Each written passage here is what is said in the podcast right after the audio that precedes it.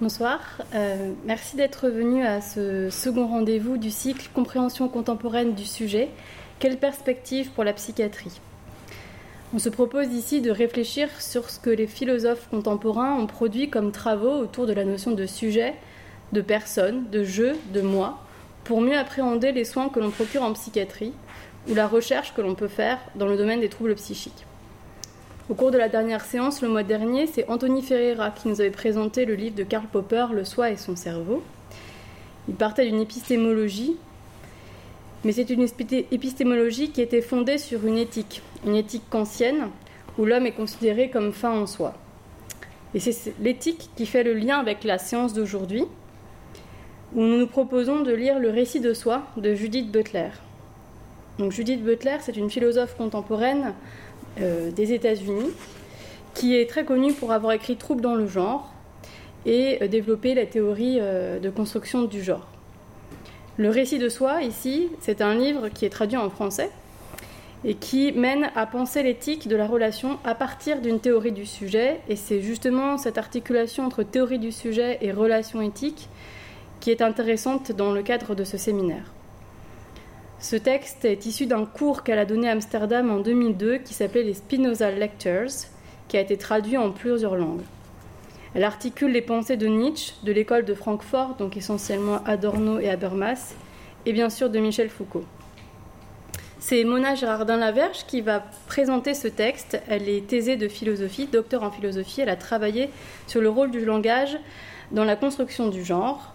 Et actuellement, elle est doctorante à postdoctorante à Paris 10, pardon, où elle travaille sur une collecte d'archives orales féministes. Elle est spécialiste de Judith Butler. Elle a accepté de nous livrer sa lecture euh, du récit de soi. Et après son exposé, nous discuterons ensemble des implications euh, pour le soin en psychiatrie et pour les recherches euh, à développer sur les troubles psychiques. Merci, merci beaucoup Astrid. Bonsoir à toutes et à tous et merci d'être là ce soir. Euh, alors, euh, pour commencer, bah, comme euh, Astrid l'a dit, et comme vous le savez sans doute, Judith Butler est une philosophe états-unienne contemporaine. Vous m'entendez bien? Oui. Est une philosophe états-unienne contemporaine qui est principalement connue pour ses travaux sur le genre, donc troubles dans le genre et défaire le genre notamment, mais qui a plus généralement développé une intéressante réflexion sur ce qui rend une vie vivable, sur la vulnérabilité constitutive des sujets et euh, sur les normes qui conditionnent la reconnaissance sociale. Dans son œuvre, elle part d'une conception renouvelée du sujet, selon laquelle les sujets ne sont ni transparents à eux-mêmes, ni les auteurs souverains de leurs actions, conception dont elle explore les implications sur différents plans. Par exemple, elle explore le rapport des sujets aux normes de genre et les capacités du sujet à subvertir ces normes dans Troubles dans le genre. Elle explore la vulnérabilité des sujets au langage et leur capacité d'agir face à des discours de haine et des discours injurieux dans le pouvoir des mots. Et donc dans le livre dont nous allons parler aujourd'hui, Le récit de soi, elle explore la possibilité de penser la vie morale des sujets. Alors le récit de soi a été originellement publié en anglais en 2005 et il est traduit en français en 2007 par Valérie Aucouturier et Bruno Ambroise. Il se compose de trois chapitres euh, qui sont intitulés respectivement Rendre compte de soi, contre la violence éthique et responsabilité. Et comme l'a indiqué Astrid et comme l'indiquent les remerciements dans le livre, euh, euh, ce livre est tiré en fait de cours euh, de lecture que, que, Butler a donné en 2002 au département de philosophie de l'université d'Amsterdam. Alors, dans ce livre, Butler s'interroge sur la pratique morale et la vie éthique en prenant en compte le contexte social et politique dans lequel nous vivons et le caractère irréductiblement relationnel de nos vies et de nos subjectivités.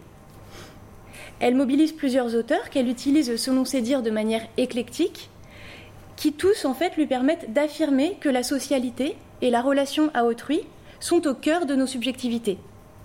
Parmi eux, il y a Michel Foucault, qui a souligné le rôle du contexte historique, social et politique dans la formation des subjectivités. Il y a Théodore Adorno, qui insiste sur la nécessité de penser la morale dans son contexte social et politique.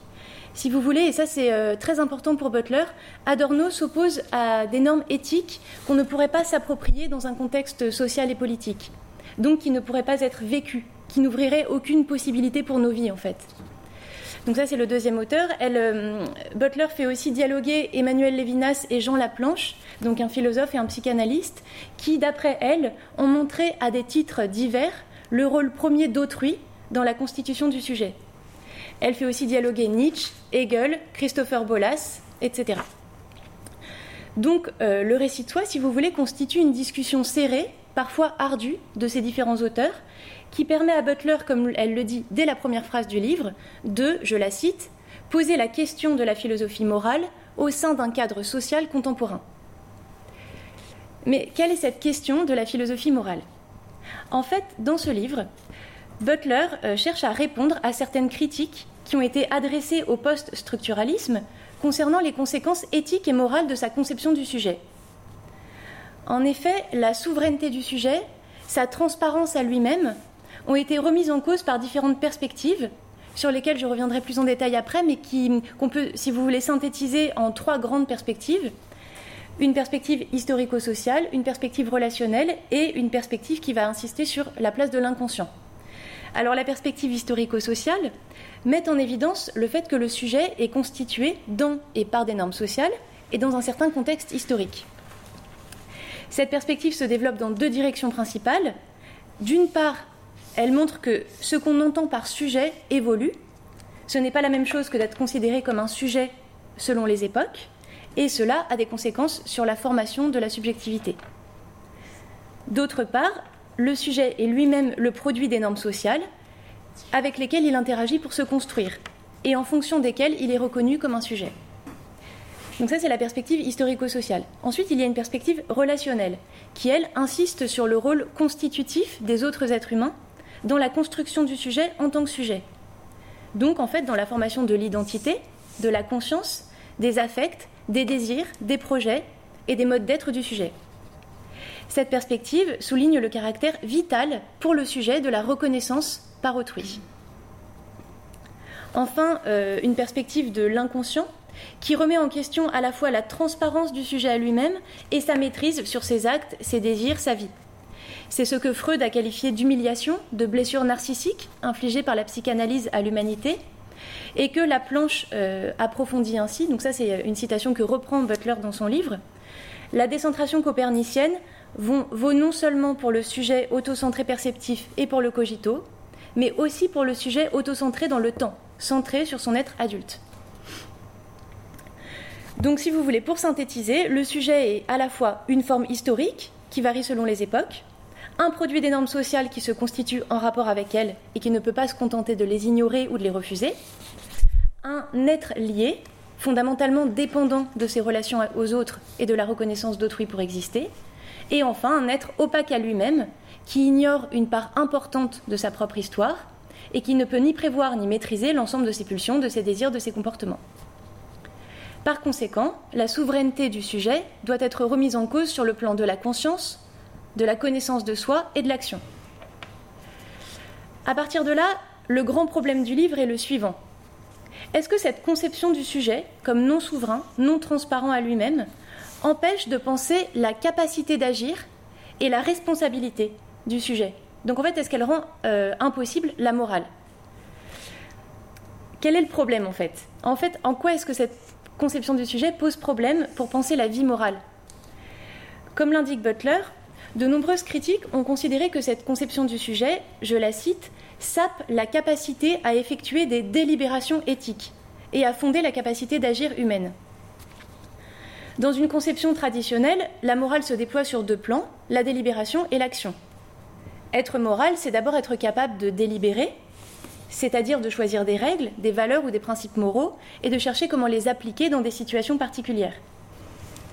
Être moral, c'est ensuite être capable d'agir en fonction de cette délibération, donc de mettre en œuvre une action que l'on a préalablement choisie. En d'autres termes, la possibilité de la morale reposerait précisément sur le fait que les sujets sont conscients d'eux-mêmes, libres, responsables et dotés d'une capacité d'agir. Remettre en cause cette conception empêcherait donc de penser la vie morale. D'ailleurs, dans un cadre juridique, insister sur la non-cohérence du sujet, sur sa non-transparence à lui-même, peut constituer une circonstance atténuante, un argument pour atténuer la responsabilité d'une personne. Mais euh, la question qu'affronte Butler ici, c'est qu'est-ce qui se passe si on étend cette non-transparence à tous les sujets? C'est-à-dire que si aucun de nous ne peut prétendre agir en toute connaissance de soi, de façon purement autonome et libre si nos actes ne sont pas seulement nos actes, mais sont déterminés par un ensemble de phénomènes sociaux et psychiques. Alors, ce problème est particulièrement sensible quand on le formule comme euh, le fait Butler en termes de récit de soi. En effet, le récit de soi paraît constituer la base de la vie morale. Un sujet, conscient et responsable de ses actes, en est l'auteur, c'est-à-dire qu'il les choisit en connaissance de cause et peut, dans cette, mesure, en rendre compte par un récit, expliquer ce qu'il a fait, pour quelles raisons, en fonction de quel principe ou de quelle valeur morale. Il s'agit en fait non seulement de rendre compte de ses actes, en indiquant leur conformité à des principes moraux, mais dans une perspective éthique plus générale, il s'agit de rendre compte de soi, c'est-à-dire de la manière dont on vit, en mettant en évidence les valeurs en fonction desquelles on vit. Sur ce plan, euh, Butler rejoint Adorno, comme je vous le disais tout à l'heure, puisque Adorno considère que les principes moraux considérés abstraitement ne suffisent pas, mais qu'ils ont besoin d'être appropriés par un jeu et d'ouvrir des possibilités concrètes de vie dans un certain contexte social, historique et politique.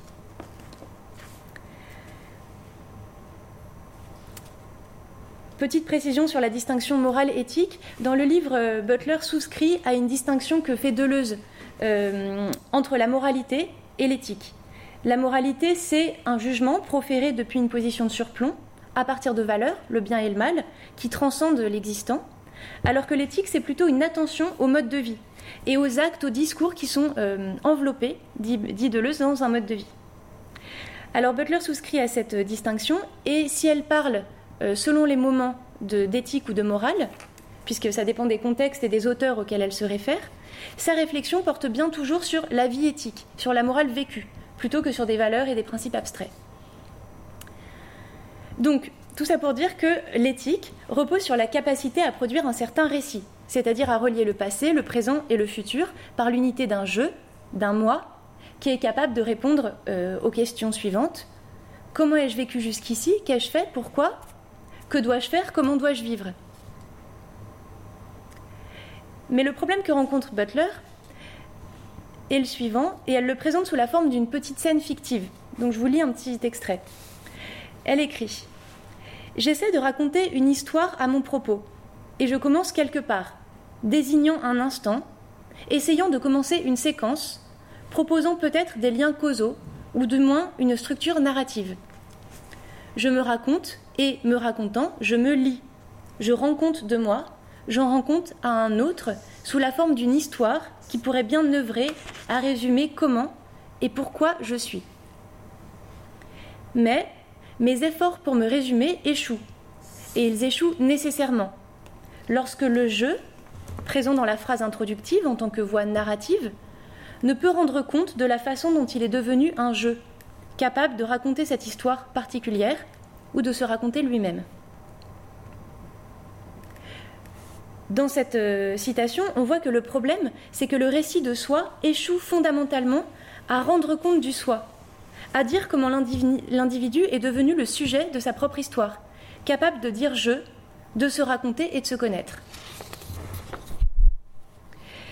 Alors, ce qui est assez frappant dans ce passage, c'est que euh, Butler n'explicite pas en fait à quelle expérience elle fait référence. Elle ne dit pas si cette scène est une expérience réelle que l'on peut faire ponctuellement, ou une présentation plus allégorique de notre condition, de notre mode d'existence morale. Cela pose la question dans quel cas, en fait, concrètement, on se raconte à autrui dans nos vies? Il me semble qu'il y a plusieurs niveaux de réponse. À un niveau plus superficiel, on pourrait dire, on peut insister sur la variété des situations où l'on est concrètement amené à se raconter pour rendre compte de soi. Par exemple, si un ami nous fait un reproche, euh, si dans le cadre d'un procès, on nous demande pourquoi on a agi de telle ou telle manière, si euh, dans le cadre d'une discussion avec un proche, on cherche à mieux se comprendre, à mieux comprendre sa personnalité, par exemple, ou par exemple si on est dans le cadre d'une psychanalyse. Mais à un niveau plus profond, on peut aussi dire, et c'est la direction dans laquelle va Butler dans cet ouvrage, que le récit de soi n'est pas un simple euh, événement ponctuel qui est lié à un contexte, mais qu'il structure plus fondamentalement notre existence notre subjectivité, notre relation à nous-mêmes et aux autres. Et qu'il est à ce titre la condition de possibilité d'une vie éthique. À partir de là, pour résumer, on peut dire que Butler affronte dans ce livre le problème suivant. La conception du sujet, développée par de nombreux auteurs, notamment post-structuralistes, qui remettent en question la souveraineté et la transparence à lui-même du sujet, constitue-t-elle une entrave au récit de soi, qui est à la base de la pratique morale et de la conduite d'une vie éthique? Ce problème se décline sur deux plans complémentaires, sur le plan de l'action, de la capacité d'agir. Est-ce que le sujet peut agir de façon autonome? Est-ce qu'il est l'auteur de ses actes? Et sur le plan ensuite de la responsabilité. Est-ce que le sujet peut rendre compte de ses actes et de sa manière de vivre? Est-ce qu'il peut construire un récit cohérent pour mettre en évidence les motifs qui l'ont poussé à agir? Alors dans le récit de soi, la réponse de Butler se fait en deux temps. Euh, elle commence par affirmer que cette conception du sujet ne constitue pas une entrave au développement d'une perspective éthique.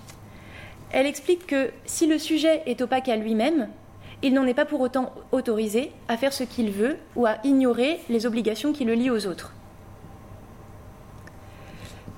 Ensuite, elle propose même un renversement beaucoup plus radical de perspective puisqu'elle écrit que je veux défendre l'idée que ce que nous considérons souvent comme un manquement éthique peut très bien avoir une valeur et une importance éthique qui n'ont pas été correctement reconnues par ceux qui assimilent trop rapidement le post-structuralisme au nihilisme moral.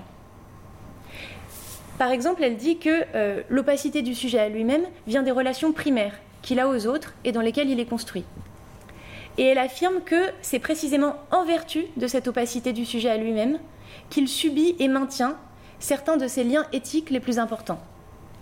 Donc en fait, ce qui paraissait être une faiblesse sur le plan éthique, l'opacité du sujet à lui-même, est en fait une force. Alors pour mieux comprendre le cheminement de Butler dans ce livre et la force de la réponse qu'elle propose, je vous propose maintenant d'examiner successivement différentes questions alors, euh, je n'ai pas de tableau pour les écrire, mais euh, je vous rappellerai, enfin, je vous donne les titres et, je vous rappellerai ensuite où on se situe à chaque fois. Alors, pour commencer, j'essaierai de présenter, demain, je m'interrogerai sur qu'est-ce que ça signifie rendre compte de soi, qu'est-ce que ça veut dire en fait faire un récit de soi dans ce livre. Ensuite, euh, je me demanderai qu'est-ce que remettre en cause la souveraineté du sujet. Ensuite, comment penser la capacité d'agir par-delà l'alternative du déterminisme et de la liberté, pour repenser l'action et, la, responsabilité. Et enfin, euh, quel est le renversement de perspective proposé par Butler pour penser la vie éthique? Donc, si vous voulez, on a quatre grandes parties qui ne sont pas vraiment équilibrées les unes avec les autres, mais euh, voilà. Alors, euh, pour commencer, qu'est-ce que rendre compte de soi? Butler part d'une critique des conceptions trop restreintes du récit de soi. Elle reproche par exemple à Nietzsche de s'être uniquement concentré sur un cadre qu'on pourrait appeler juridique, où l'on cherche à attribuer une responsabilité à quelqu'un pour mettre en œuvre une punition, un châtiment. Contre cela, Butler insiste sur la variété des contextes et des scènes d'interlocution où l'on nous demande de rendre compte de nous-mêmes. Donc j'ai proposé en, en, introduction quelques exemples des cas où on se raconte à autrui. Dans l'ouvrage, il y a deux scènes importantes qui permettent de voir la variété euh, du récit de soi que je vais présenter maintenant. Il y a d'une part la scène psychanalytique et d'autre part la scène éthique du dialogue socratique telle qu'elle est étudiée par Foucault et euh, qu'elle intéresse beaucoup Butler. Alors pour commencer, la scène psychanalytique. La psychanalyse, en fait, pour Butler, est dans une tension intéressante puisqu'elle s'appuie sur le récit de soi tout en analysant l'inconscient qui pose des limites importantes à la reconstruction narrative d'une vie. Butler mobilise principalement dans ce livre Bolas et la planche pour présenter la scène psychanalytique et notamment le transfert. Alors d'après Butler, la psychanalyse a bien compris qu'il n'y avait pas de compte-rendu de soi, ni de récit de soi, sans un autre à qui ce récit s'adresse. Elle écrit C'est à toi que je rends compte de moi. La psychanalyse a également compris la dimension qu'elle appelle duale de l'acte de parole, du dévoilement de soi, qui, d'un côté, constitue un effort pour communiquer de l'information sur soi, et de l'autre, je la cite, recréer et met à nouveau en place les présomptions tacites de la communication et des relations qui structurent en permanence le mode d'interpellation. Dans le transfert, la narration n'est pas seulement le moyen de transmettre des informations sur soi, mais elle cherche à agir sur l'autre. À partir de, là, Butler discute le but de la psychanalyse, ce qu'elle peut et ce qu'elle doit faire. Elle rappelle que certains considèrent, que la psychanalyse a pour but normatif de, je la cite, permettre au patient de raconter une histoire unique et cohérente sur lui-même qui satisfera son désir de connaître. Elle interroge Que se passe-t-il si la reconstruction narrative d'une vie ne peut pas être l'objectif de la psychanalyse en raison, euh, et que la raison à cela est liée à la formation même du sujet en fait, qu'est-ce qu'elle veut dire? Euh, Pour Butler, euh, il est bien sûr important de construire par la psychanalyse une narration contre une fragmentation destructrice, par exemple liée à des traumas. Mais ce n'est pas parce qu'une vie a besoin d'une structure narrative qu'elle doit être totalement rendue sous forme narrative. En fait, pour Butler, il faut se méfier aussi bien de la fragmentation radicale que de la tentation d'une maîtrise radicale sur le récit qu'on fait de soi. Elle affirme donc, je la cite, que la norme de la santé mentale selon laquelle le fait de rendre compte de soi de manière cohérente est une part du travail éthique de la psychanalyse fausse ce que la psychanalyse peut et doit faire. Donc voilà, ça c'est pour la scène psychanalytique du récit de soi. Ensuite, il y a une autre scène importante qui permet d'illustrer la variété de ce qu'on entend par récit de soi. Et c'est la scène éthique du dialogue socratique. Alors, euh, comme l'ont mis en évidence euh, Pierre Hadot et Michel Foucault, bonjour. Euh, comme l'ont mis en évidence Pierre Hadot et Michel Foucault, de nombreuses écoles philosophiques dans la Grèce antique considèrent la philosophie comme une forme de travail du sujet sur lui-même, grâce auquel le logos, le discours vrai, se transforme en ethos, c'est-à-dire en disposition du sujet à vivre de telle ou telle façon. Euh, les stoïciens, par exemple, appelaient philosophie la pratique vécue de la physique, de la logique, de l'éthique, et lui opposaient le discours selon la philosophie, qui est l'enseignement théorique de ces disciplines. Parce qu'ils considèrent que notre liberté réside dans notre jugement, les stoïciens proposent une série d'exercices qui nous font prendre de la distance avec ce qui aliène la puissance de notre jugement. Il propose de pratiquer la physique, la géométrie et les autres sciences pour se faire une représentation des choses qui libérera notre jugement et notre volonté.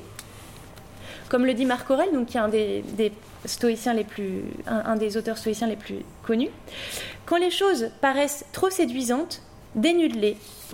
Arrache ces histoires que l'on raconte sur elles et dont elles s'enorgueillissent. Par exemple, Marc Aurel pratique ce que Pierre Hadot appelle des exercices spirituels, qui consiste à analyser, à réduire les choses qu'il aime pour réussir à les mépriser. Par exemple, il écrit Ce mets recherché, ce n'est que du cadavre de poisson ou d'oiseau ou de porc. Ce falerne, du jus de raisin. Cette pourpre, du poil de brebis mouillé du sang d'un coquillage. Le but de ce type d'exercice est de libérer le jugement et de grandir l'âme de celui qu'il pratique. La philosophie, c'est alors un travail de soi sur soi par lequel, donc comme je le disais, le logos, le discours vrai, se transforme en ethos, en disposition du sujet. En fait, dans ce processus éthique, autrui, l'interlocuteur à qui l'on rend compte de soi, joue un rôle fondamental. Marc Aurel, par exemple, a beaucoup écrit à son maître Fronton. Il lui écrit pour lui rendre compte et lui décrire l'ensemble de ses journées dans les moindres détails. Il lui parle de son sommeil, de son état de santé, du contenu de son repas, de l'exercice qu'il a fait dans la journée. Et comme l'écrit Foucault, l'essentiel, c'est cette revue de la journée passée, revue qui est obligatoire à la fin, et qui permet de faire le bilan des choses qu'on avait à faire, de celles qu'on a faites, et de la manière dont on les a faites par rapport à la manière dont on aurait dû les faire. Et on en rend raison. L'importance de l'interlocuteur est particulièrement sensible dans le dialogue socratique vous avez tous lu, j'imagine, euh, les dialogues euh, de Platon où on voit Socrate euh, dialoguer avec, différents interlocuteurs. Et dans ces dialogues, on voit que vraiment Socrate met le locuteur au travail. Il interroge sa capacité à vivre philosophiquement et il met en évidence ses contradictions. Dans le banquet, Alcibiade, du coup, qui est un des interlocuteurs de Socrate, dit de Socrate Il me contraint à m'avouer à moi-même que, alors que j'ai tellement de défauts, je persiste à ne point me soucier de moi-même il m'a mis plus d'une fois dans un tel état qu'il ne me semblait pas possible de vivre en me comportant comme je me comporte. comme y insiste Foucault, cité par Butler, Socrate n'est pas un confesseur, au sens chrétien du terme. Dans l'Antiquité, pour Foucault, rendre compte de sa vie, ce n'est pas donner un récit des événements historiques qui l'ont marqué, mais, prouver sa capacité à mettre en évidence une relation entre le discours rationnel, le logos, et la manière de vivre. Il s'agit donc d'un récit de soi qui exhibe le logos, le discours vrai, grâce auquel on vit. Et c'est en ce sens que pour Butler, parler est déjà une forme d'action qui est d'emblée une pratique morale et un mode de vie. Ce compte-rendu qu'on fait de soi-même, ce récit de soi, a des effets en retour sur le sujet. Il met le sujet en mouvement et il peut déboucher, comme le montre l'exemple d'Alcibiade que je prenais, sur une transformation du sujet et sur, une transformation de la manière de vivre du sujet. Comme le souligne Butler, le compte-rendu qu'on fait de soi ne vise pas à établir un récit définitif, mais il constitue l'occasion sociale et linguistique de la transformation de soi. Donc voilà un peu pour, pour deux scènes paradigmatiques du récit de soi dans cet ouvrage et qui en montrent la diversité. La scène psychanalytique d'un côté et la scène du dialogue socratique telle qu'elle est analysée par Foucault de l'autre. Dans ces deux scènes, le récit de soi on remarque, est fait à un autre bien précis. Dans ces deux scènes, le récit de soi se fonde sur le fait que le sujet n'est pas clos, n'est pas complet, mais qu'il est en mouvement. Et c'est d'ailleurs pour cela que le récit de soi peut affecter et transformer le sujet qu'il produit. Enfin, dans ces deux scènes, le récit de soi a pour Butler une portée éthique. Il est intéressant d'ailleurs que Butler rapproche ces deux scènes, puisque euh, Foucault, euh, comme vous le savez peut-être, avait pris une certaine distance avec la psychanalyse, qu'il identifie à l'hypothèse répressive qu'il critique dans l'histoire de la sexualité, alors que pour Butler, euh, dans ce texte, on peut émettre l'hypothèse que la psychanalyse pourrait être rapprochée du souci de soi éthique, de la philosophie antique. Elle propose ainsi de resituer la psychanalyse au sein de l'histoire du souci de soi. Voilà, donc ça c'était l'aspect par lequel j'essayais de vous montrer euh, à la fois ce que signifie concrètement le récit de soi et la diversité des formes qu'il peut prendre. Maintenant, je vais euh, essayer de, d'expliquer en fait qu'est-ce que ça veut dire pour Butler remettre en cause la souveraineté du sujet. Pour cela, euh, je vais présenter deux aspects différents qui permettent de remettre en cause cette souveraineté. D'une part, la constitution sociale du sujet. Donc là, j'aborderai les notions de généalogie, d'interpellation et de constitution du sujet dans le langage. Et ensuite, euh, je présenterai les apports de la psychanalyse sur le rôle constitutif d'autrui. Alors pour commencer euh, à présenter la constitution sociale du sujet, euh, je vais présenter la perspective foucaldienne.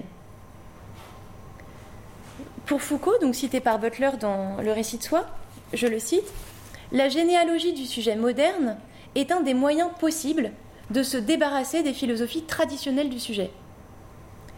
En fait, qu'est-ce que c'est que la généalogie? Au début des années 70, Foucault a choisi de nommer son propre travail comme une généalogie. Il reprend ce terme à Nietzsche, dont il a présenté l'entreprise généalogique dans un texte qui s'intitule Nietzsche, la généalogie, l'histoire. Alors on peut retenir certains points de ce texte qui éclairent un peu ce que signifie la généalogie. D'après Foucault, la généalogie est une méthode qui investit ce qui passe pour n'avoir point d'histoire les sentiments, l'amour, la conscience, les instincts, pour mettre en lumière leur caractère historique et leur contexte d'apparition. La généalogie n'est pas à la recherche d'une origine unique, mais elle travaille sur ce que Foucault appelle la provenance et l'émergence. Alors la provenance nomme le fait qu'il n'y a pas de commencement unique et essentiel, mais plutôt une prolifération d'événements hétérogènes et accidentels des commencements innombrables. L'émergence, quant à elle, nomme le fait qu'on ne doit pas rendre compte de la naissance d'une chose par ce qu'elle est aujourd'hui, mais en montrant le jeu des forces au sein duquel elle est apparue. Foucault donc utilise cette méthode généalogique qu'il reprend à Nietzsche pour mettre en doute le sujet tel qu'il est pensé par la philosophie depuis Descartes.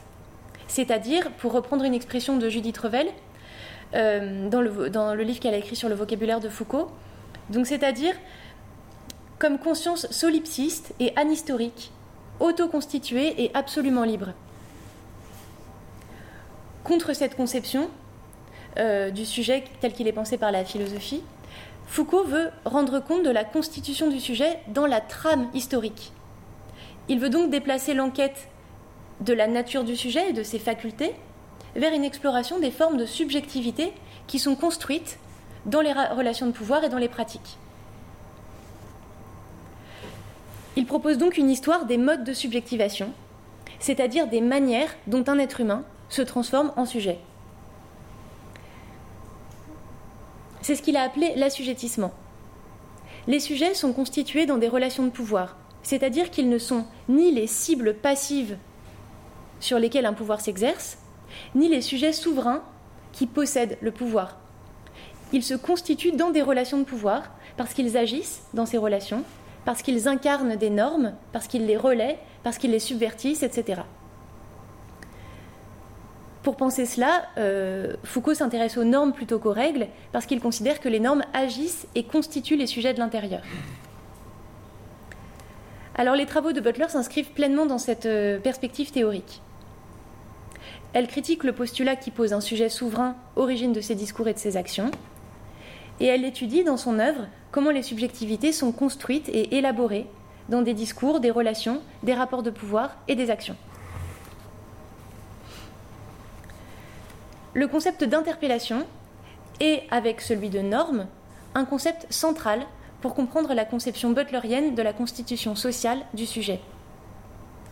Dans le récit de soi, donc, Butler explique que la relation constitutive à autrui dépend de normes sociales, mais que réciproquement les normes sociales n'existent et n'ont d'effet sur nous que par le biais d'interpellations particulières qui sont réalisées par autrui. Et c'est, pour ça, c'est pourquoi j'en viens à un deuxième point qui est euh, qu'est-ce, que, qu'est-ce qu'on entend par interpellation? Alors Butler a repris ce concept à Althusser. Dans un texte qui, s'appelle, euh, qui s'intitule Idéologie et appareil idéologique d'État, Althusser développe une conception originale de l'idéologie.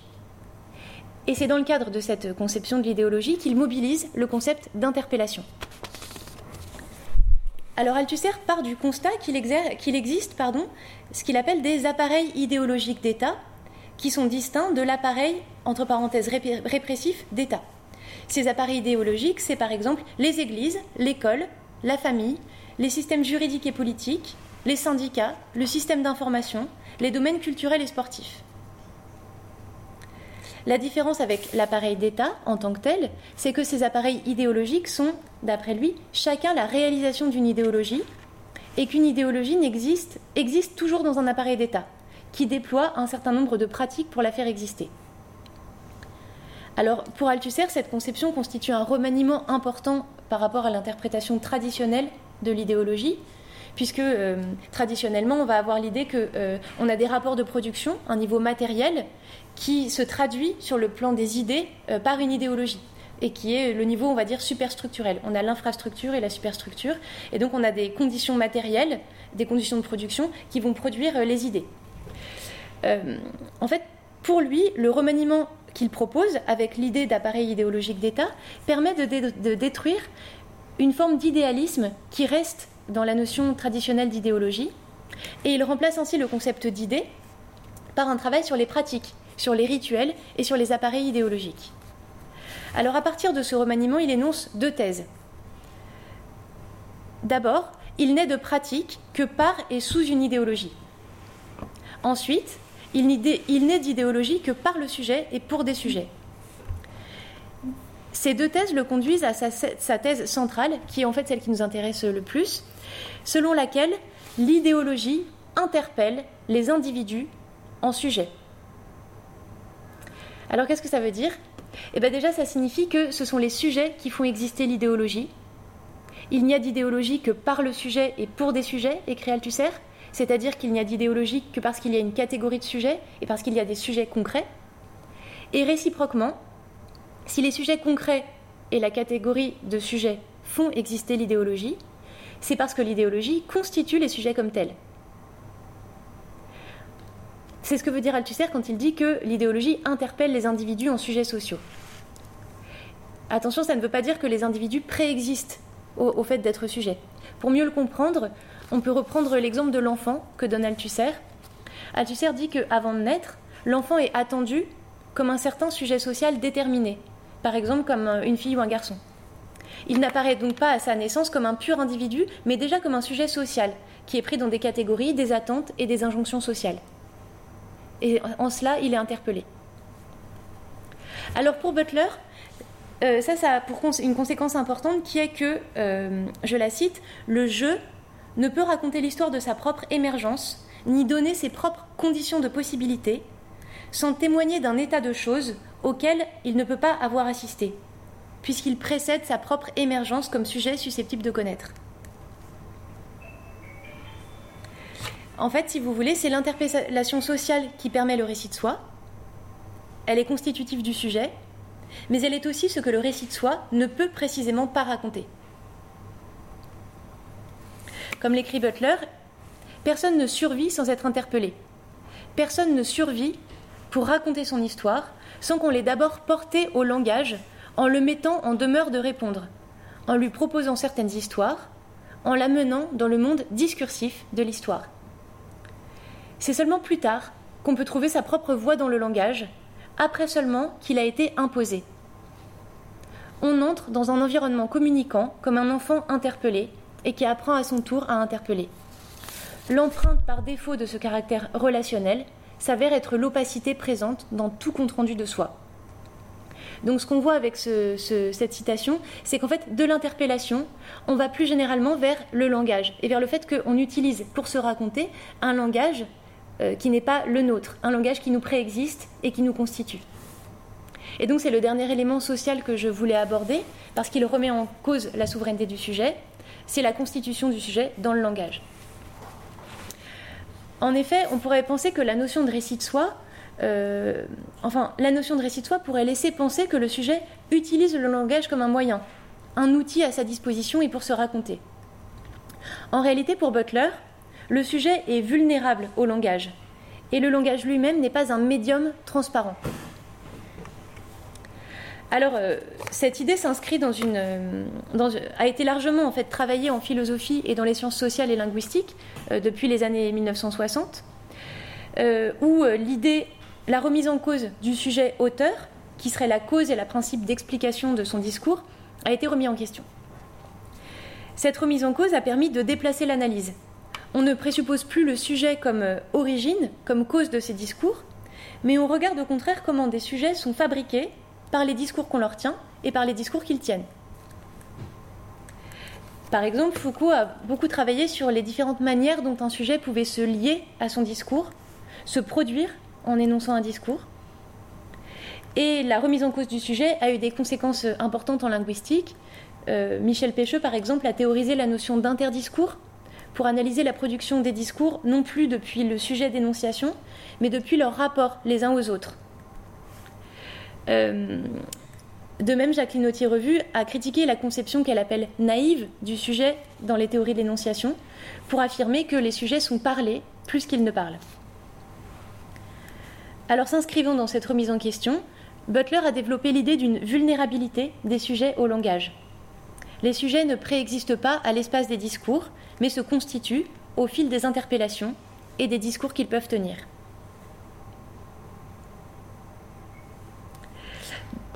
Donc si vous voulez, la généalogie, l'interpellation et la constitution du sujet dans le langage sont les trois aspects qui éclairent la constitution, du sujet dans euh, constitution sociale du sujet. Mais dans le récit de soi, euh, Butler mobilise également la psychanalyse, et notamment la, euh, la, planche, pour accorder davantage de place à autrui dans la remise en cause de la souveraineté du sujet. Et ça, c'est le deuxième point, les apports de la psychanalyse et le rôle constitutif d'autrui. Alors, Butler critique le fait que chez Foucault, la relation à l'autre n'est pas aussi constitutive et perturbatrice qu'elle l'est chez Lévinas ou chez Laplanche. Elle considère que Foucault a fait une part trop faible à autrui dans sa déconstruction du sujet souverain. Alors, je n'ai malheureusement pas le, pas temps de développer aujourd'hui sur la pensée de Lévinas, que Butler mobilise et critique, tout en même, euh, et critique en même temps. Euh, et je vais me concentrer là maintenant plutôt sur la présentation qu'elle fait de la figure d'autrui dans la psychanalyse, et notamment dans la conception que Laplanche propose du développement de l'enfant. Alors avant d'en venir à Laplanche dans son livre, Butler s'appuie sur Bolas pour rappeler que l'expérience consciente n'est qu'une des dimensions de notre vie psychique, et que les relations primaires que nous avons entretenues au premier donneur de soins nous, je cite, forment et nous constituent de manière à la fois obscure et persistante. Ainsi, euh, écrit-elle, le moi n'est ni une entité, ni une substance, mais une batterie de relations et de processus, dont nous ne pouvons rendre consciemment compte, mais qui nous constituent de façon fondamentale et première. Alors Butler compare ensuite cette conception à celle de la planche, pour qui, d'après elle, la condition primitive de la vie infantile se caractérise par une ouverture perceptive et motrice au monde, produisant un certain écrasement, puisque l'environnement produit sur l'enfant des impressions primaires écrasantes et incontrôlables. Alors si euh, Bolas et Laplanche ne s'accordent pas sur le rôle de l'analyste, il reste pour Butler que dans tous les cas, la tâche ne consiste pas à partir d'un ego établi pour aller vers un monde d'altérité, de dépasser le narcissisme pour atteindre la possibilité de l'attachement, puisque l'autre assiège et engloutit l'enfant. En d'autres termes, la psychanalyse permet à Butler d'opérer un renversement de la perspective traditionnelle sur le rapport entre moi et autrui, puisqu'au lieu de penser qu'on part euh, de soi et qu'on apprend ensuite à tenir compte des autres, elle met en évidence le fait que la relation à autrui est première, préalable à la constitution du sujet et essentielle à cette constitution. Alors, à partir de ces différentes perspectives, on comprend que remettre en cause la souveraineté du sujet se fait à plusieurs niveaux, que Butler énumère. Euh, alors elle propose une énumération en cinq points. Elle explique que le sujet est constitué par, d'abord, une exposition qu'on ne peut pas narrer et qui instaure notre singularité. Cette exposition, c'est le corps en fait. Le corps exposé. Euh, ensuite, le sujet est constitué par des relations primaires, irrémédiables, et qui imprègne de manière durable et, récurrente l'histoire de notre vie. Ensuite, le sujet est constitué par une histoire qui met en place une opacité partielle du sujet à lui-même. Ensuite, et c'est le quatrième point, le sujet est constitué par des normes dont il n'est pas l'auteur, qui facilitent la narration, qu'il fait de lui-même, mais qui le rendent interchangeable au moment même où il cherche à établir sa singularité par son récit de soi. Donc ça, c'est une forme de dépossession du sujet au sein du langage. Et enfin, le sujet est constitué euh, dans la structure d'interpellation par autrui. Et c'est dans cette structure que s'inscrit le récit de soi. Donc par ces cinq points, il s'agit pour Butler d'une remise en cause du sujet souverain sur le double plan de l'action et du récit de soi. Et comme on l'a vu en introduction, cette remise en question du sujet souverain peut sembler poser des difficultés sur le plan de la pratique morale et de la vie éthique. Et en réalité, comme je l'ai dit en introduction aussi, Butler affirme que c'est l'inverse qui est vrai. C'est ce renversement que je voudrais présenter euh, plus en détail maintenant.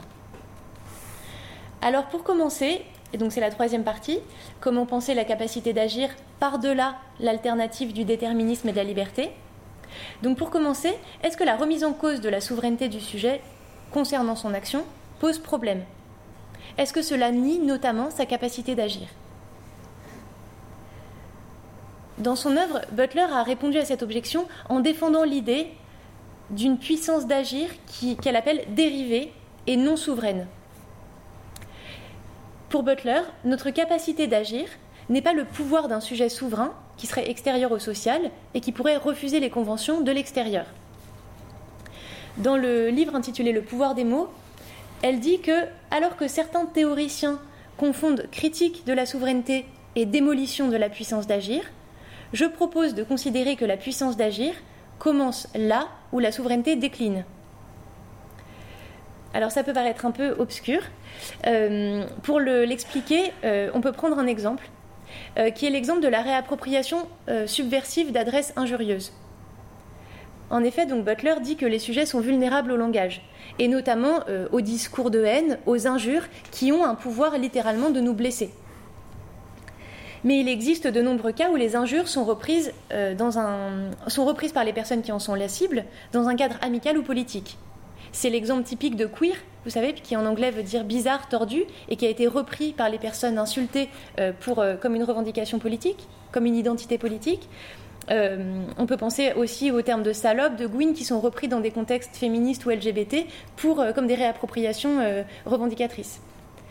Alors ces réappropriations euh, détournent la violence de l'injure et transforment l'injure en revendication politique. Dans cette situation, on voit bien que la puissance d'agir, la puissance de résistance, n'est pas une capacité abstraite ou autonome, mais qu'elle existe et prend forme en lien avec l'injure qu'on m'a adressée.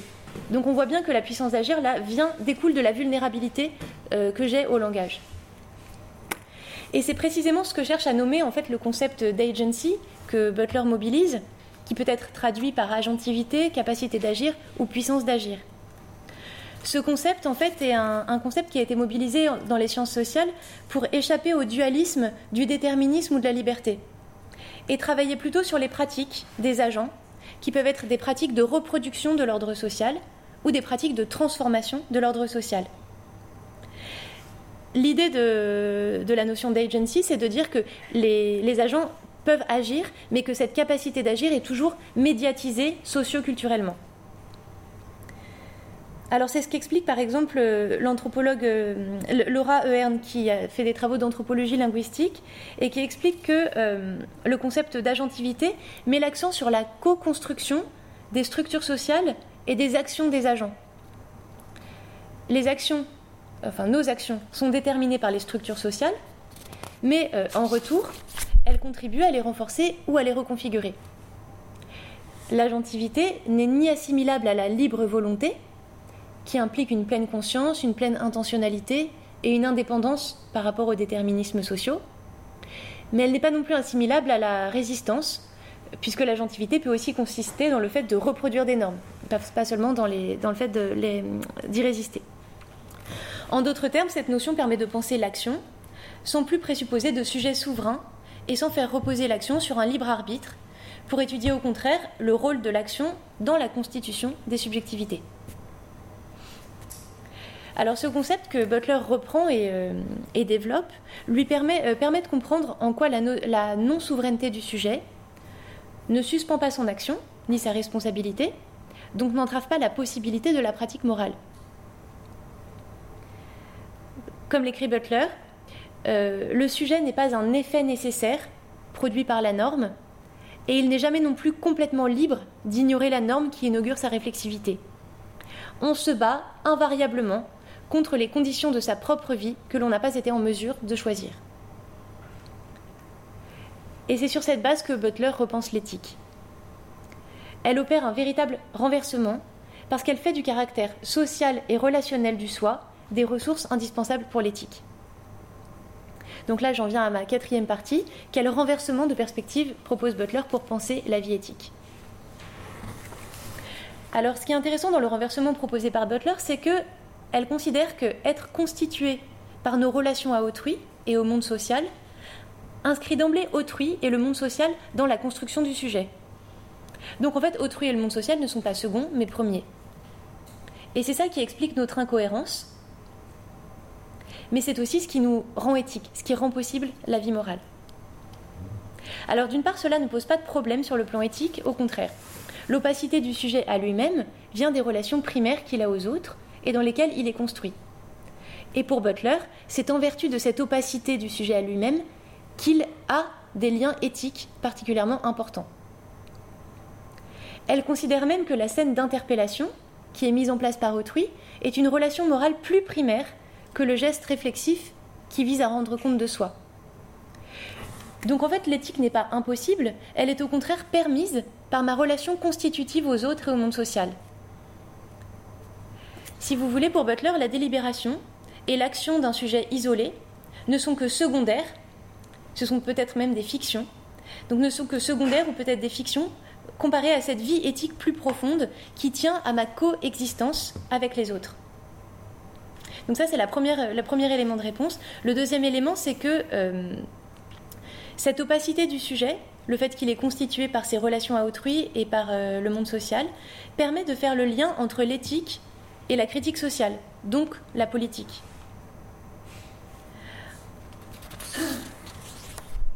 En fait, pour Butler, la reconnaissance d'autrui est toujours médiatisée et permise par des normes sociales. Mais réciproquement, celles-ci ne, ne, prennent cher et non d'effet euh, que dans la relation que j'entretiens à autrui. C'est parce que je suis constituée par des normes sociales que je peux rencontrer des difficultés, ou bien à être reconnu par autrui, ou bien à reconnaître autrui.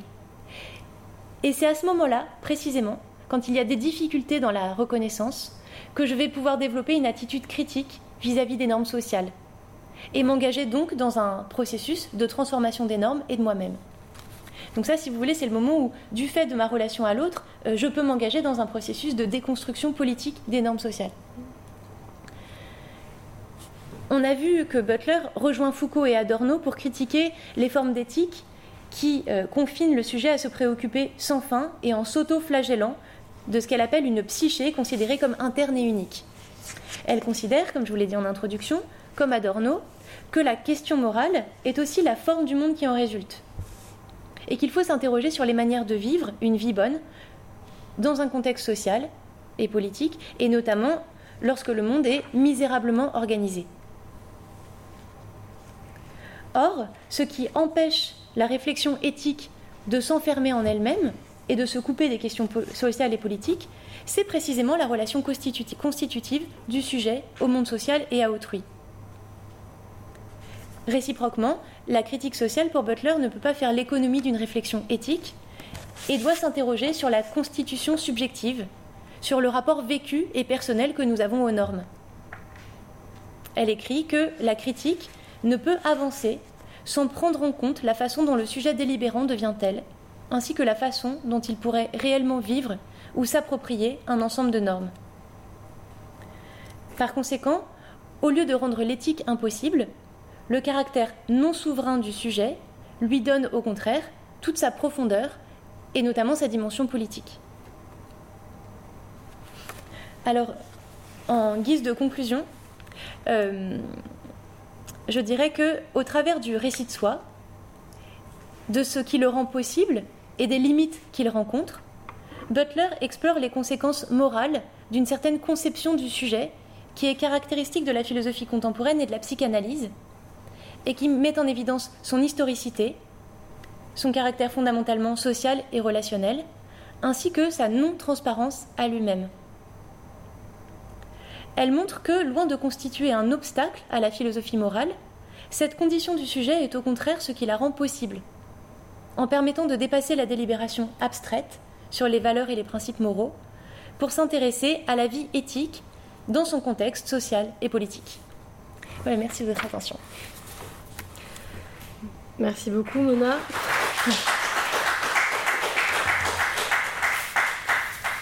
Alors je vais essayer de reprendre euh, ta lecture donc, du récit de soi de Judith Butler, euh, non pas pour répéter ce que tu as dit, mais pour essayer d'ouvrir un peu le débat sur les perspectives qu'on peut en tirer pour euh, la psychiatrie, conçue à la fois comme soin et comme, comme aussi pratique scientifique de recherche, quelle que soit la science qui investigue les troubles psychiques. Alors du coup, cette euh, distinction entre morale et éthique me semble assez euh, importante. Donc euh, effectivement, elle part d'Adorno, pour qui les morales sont des règles rigides qui ne permettent pas la vie, c'est-à-dire qui sont à contresens des conditions socio-historiques. Adorno écrit dans un contexte des années 60-70 qui est un contexte de contestation sociale fort, y compris en Allemagne. Et elle part de là aussi en prenant du coup la pensée de Deleuze, donc le cours de Vincennes de 1980. Donc euh, je peux vous en lire un passage de ce cours de Vincennes parce qu'il me semble assez éclairant. Deleuze écrit La morale, c'est le système du jugement, du double jugement. Vous vous jugez vous-même et vous êtes jugé. Ceux qui ont le goût de la morale, c'est eux qui ont le goût du jugement. Juger, ça implique toujours une instance supérieure à l'être, ça implique toujours quelque chose de supérieur à une ontologie. Donc les valeurs sont l'élément fondamental du système de jugement. Donc vous vous référez toujours à cette instance supérieure à l'être pour juger. Dans une éthique, c'est complètement différent. Vous ne jugez pas. D'une certaine manière, vous dites, quoi que vous fassiez, vous n'aurez jamais que ce que vous méritez. Quelqu'un dit ou fait quelque chose. Vous ne rapportez pas ça à des valeurs. Vous vous demandez, comment est-ce possible? Comment est-ce possible de manière interne? En d'autres termes, vous rapportez la chose ou le dire au mode d'existence qu'il implique, qu'il enveloppe en lui-même. Comment faut-il être pour dire ça? Quelle manière d'être ça implique? Vous cherchez les modes d'existence enveloppés et non pas les valeurs transcendantes. C'est l'opération de l'immanence. Et donc, à partir de cette éthique, euh, elle en déduit qu'il faut une forme de patience à l'égard des autres, c'est-à-dire ne pas exiger des autres qu'ils soient identiques à tout moment à eux-mêmes. Ça passe par l'acceptation de sa propre opacité, par l'acceptation d'être interrompu par l'altérité. Et ça me semble quelque chose d'assez structurant pour euh, la pratique médicale, celle qui veut soigner, de ne pas contraindre les patients qu'on peut avoir en face de soi à une cohérence qui serait en fait une violence éthique. Donc la cohérence radicale exigée des individus comme violence éthique, au même titre qu'on ne peut pas non plus laisser les individus dans des états de fragmentation euh, insupportables. À partir de là, elle définit aussi, en s'appuyant sur l'école de Francfort, l'autonomie comme à la fois une autoréflexivité et une reconnaissance sociale, notamment dans ces structures d'interpellation. Et cette ce cadre d'autonomie doit être quelque chose qui doit être garanti au sein d'une relation éthique. Donc il faut laisser ce jeu de l'individu avec lui-même, en fait, pour qu'il puisse avoir cette autoréflexivité, cette construction de soi permanente dans le discours. Deuxième point, c'est justement cette constitution du sujet. Elle a une phrase qui m'interpelle beaucoup, elle dit le jeu est performatif et non pas narratif. Je ne transmets pas une info quand je dis je, je me produis, je me produis pour les autres. Et ça renvoie à une conception proprement en fait sociologique euh, du sujet dans l'interaction à autrui, par exemple, qui renvoie à ce que peut dire euh, Irving Goffman en 1966, euh, où il, différencie le moi euh, de la personne. Et pour Goffman, le sujet il est d'abord en relation avec les autres, c'est-à-dire qu'il est un ensemble de, patterns en fait euh, qui sont repérés par les autres et stabilisés dans le discours des autres. Et le moi, c'est le rapport qu'on entretient avec la personne euh, définie par les, par les autres, en fait, par les relations avec autrui. Et c'est cette étrangeté à soi-même qui est la source des rapports moraux aux autres. C'est parce que moi-même, j'ai ma propre opacité que je peux comprendre en fait qu'il y ait autre chose que moi. Et euh, elle en vient à, effectivement, comme tu l'as très bien décrit, à dire que euh, Foucault, en fait, ne cherche pas à faire une ontologie du sujet, mais à décrire plutôt le type de relation que le sujet peut entretenir avec lui-même. Donc là, il y a la citation de Foucault euh, qui, décrit ça parfaitement. C'est quand il, euh, il, dit que le, sujet euh, doit être. Voilà, je, je, la retrouve, pardon.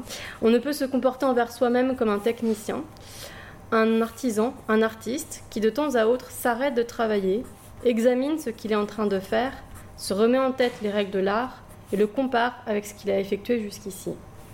Et c'est ce travail en fait, parce que c'est vraiment un travail en fait, un travail de soi sur soi, de création de soi, qui me semble intéressant, cette métaphore, où à la fois en tant que technicien, artisan et artiste, et ce moment de réflexivité, c'est l'arrêt du travail, le retour sur soi pour regarder où est-ce qu'on en est, qui, euh, qui fonde la relation euh, à soi, non pas comme une relation moralisante, mais comme le souci de soi, en fait, euh, théorisé par, par Foucault. Le, la dernière injonction de, de, Judith Butler en rapport avec cette théorie de constitution du sujet, c'est de ne plus faire du jeu autonome une sorte de possession. Justement, pour elle, c'est la volonté de faire euh, du, jeu un objet et non pas un sujet, c'est-à-dire quelque chose de stable, euh, d'immuable, que l'on pourrait posséder, qui, euh, qui est, qui est une erreur. Et en tant que psychiatre, en tant que, soignant des troubles, psychiques et puis sensibiliser justement à la psyché humaine, on peut dire que c'est en fait une sorte de, quête vouée à l'échec que de vouloir euh, se saisir soi-même comme objet et comme possession. Et à la fois, c'est ce qu'elle dit tout au début, euh, elle dit il faut, renoncer à ce fantasme, en fait, à, cette perte du soi comme objet. Euh, c'est à la fois aussi un déchirement en fait de jamais pouvoir avoir de discours définitif sur soi-même. À, partir de ce pas euh, précédent sur l'autonomie, elle dit que être humain, c'est affirmer des normes morales et en même temps remettre en cause l'autorité qui nous permet de le faire. C'est-à-dire qu'on peut énoncer un corpus euh, moral ou éthique tout en sachant que l'autorité qui l'énonce a vocation à être remise en cause. Le sujet n'est pas alors le fondement de l'éthique, mais un problème pour l'éthique, et ça c'est la perspective effectivement post-structuraliste. Elle termine sur Adorno qui propose comme morale de la responsabilité non plus de juger en fonction de la fin ou de l'intention de celui qui fait l'action, mais de la forme de monde qui va en résulter. Concrètement, euh, si je me permets d'insulter quelqu'un, quelle que soit mon intention, ça pouvait être seulement par exemple attirer l'attention, euh, la fin ça pouvait être recevoir euh, quelque chose de bénéfique pour moi-même. Et par contre, si je me permets ce type d'insulte, à ce moment-là, ça crée un monde où chacun pourrait se permettre ce type d'insulte. Et ce type de monde, est-ce que c'est ça dont on a envie ou non?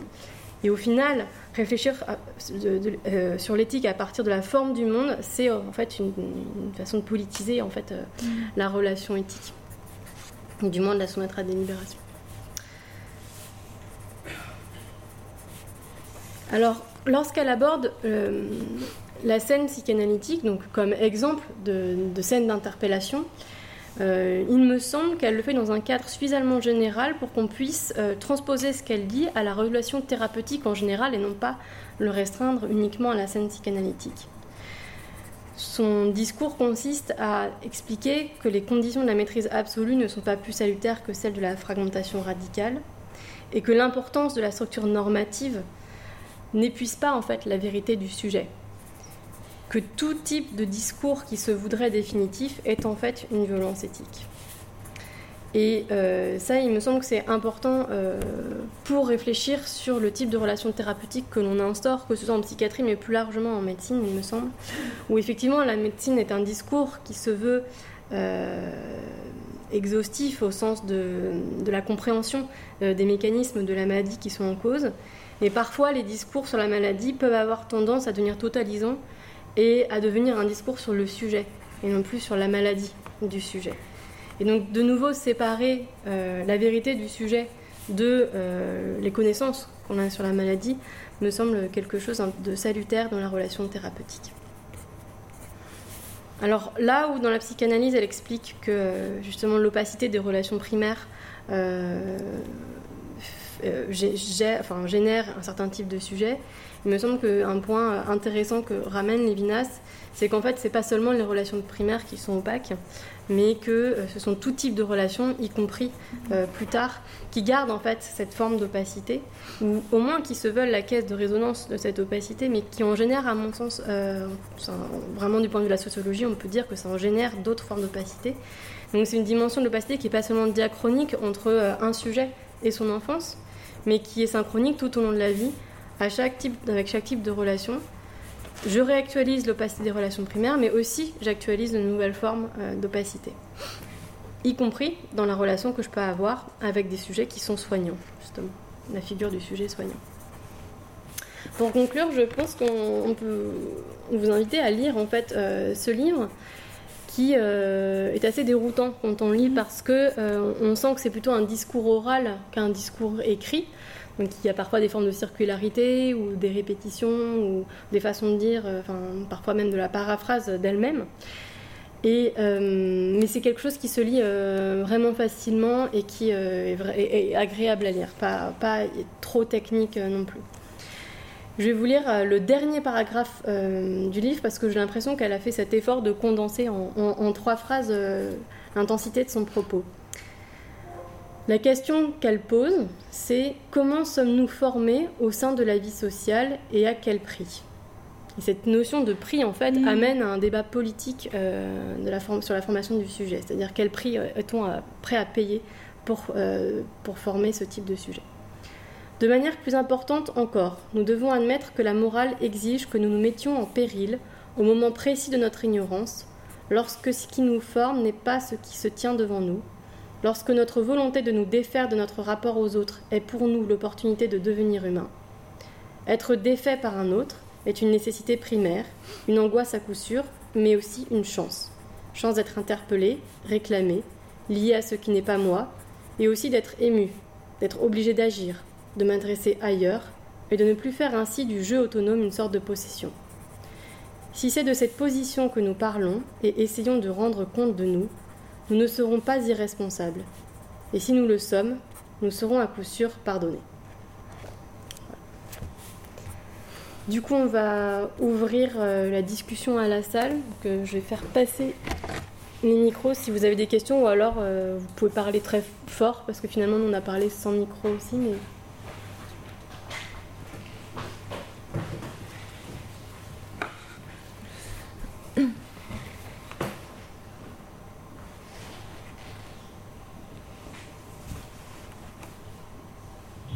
Ça peut être des questions à Mona sur sa lecture du livre ou euh, des réflexions sur euh, l'apport possible de ce texte euh, à la psychiatrie. bonsoir.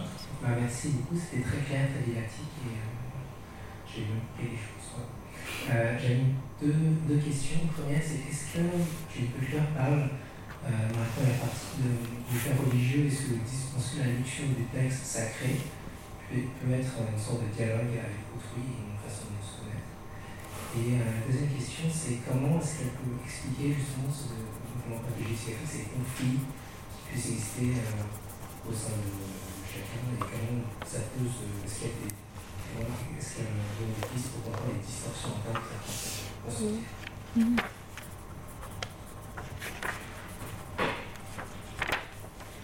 Je réponds directement. Euh, bah, merci pour euh, ces questions. Euh, sur la lecture des textes sacrés.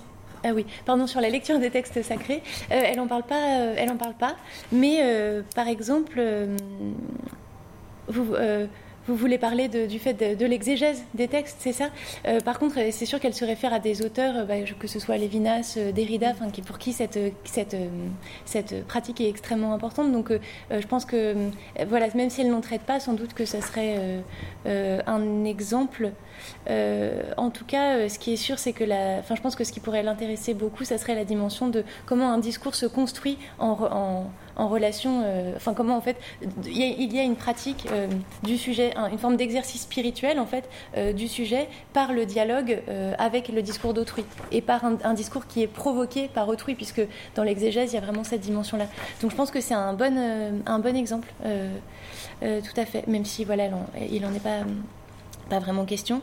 Après, sur la question des conflits en chacun, bah, c'est sûr qu'en fait, la question, que je présentais à la toute fin sur la question de la reconnaissance, notamment, euh, ça c'est un des aspects, euh, un des aspects principaux, puisqu'en fait la reconnaissance elle est vraiment vitale pour, pour Butler, et ça elle se, fonde sur Hegel et puis sur les lectures féministes de Hegel, avec l'idée du coup que la reconnaissance elle est, fondamentale au sujet et au développement de sa propre conscience, mais, mais qu'en fait cette cette reconnaissance est, conditionnée par des normes qui sont et ça, c'est ce qu'elle développe dans Trouble dans le genre notamment, qui sont des normes en fait qu'on ne peut quasiment jamais vraiment satisfaire.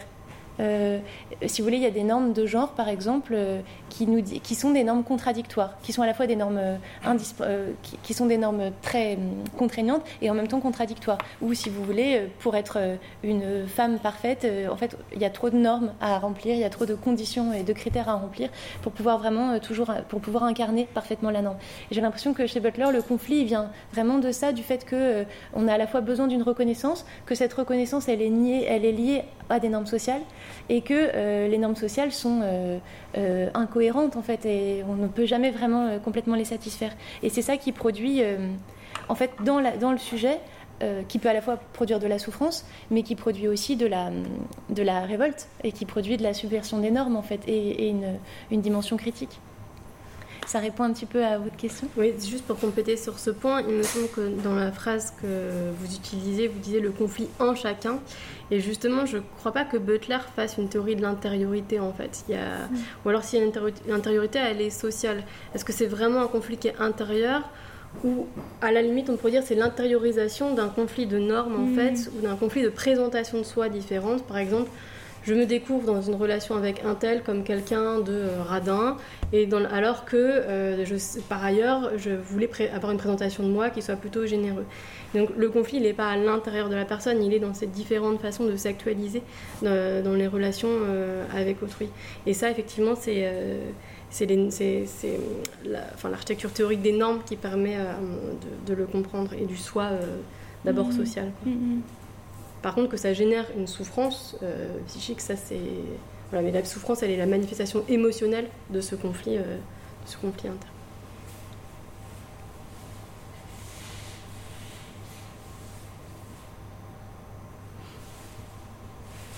Est-ce qu'il y a d'autres questions?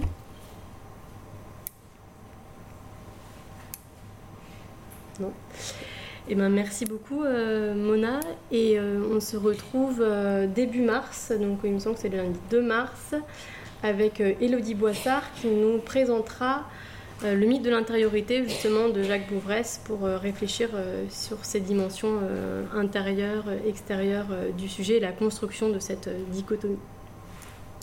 Merci.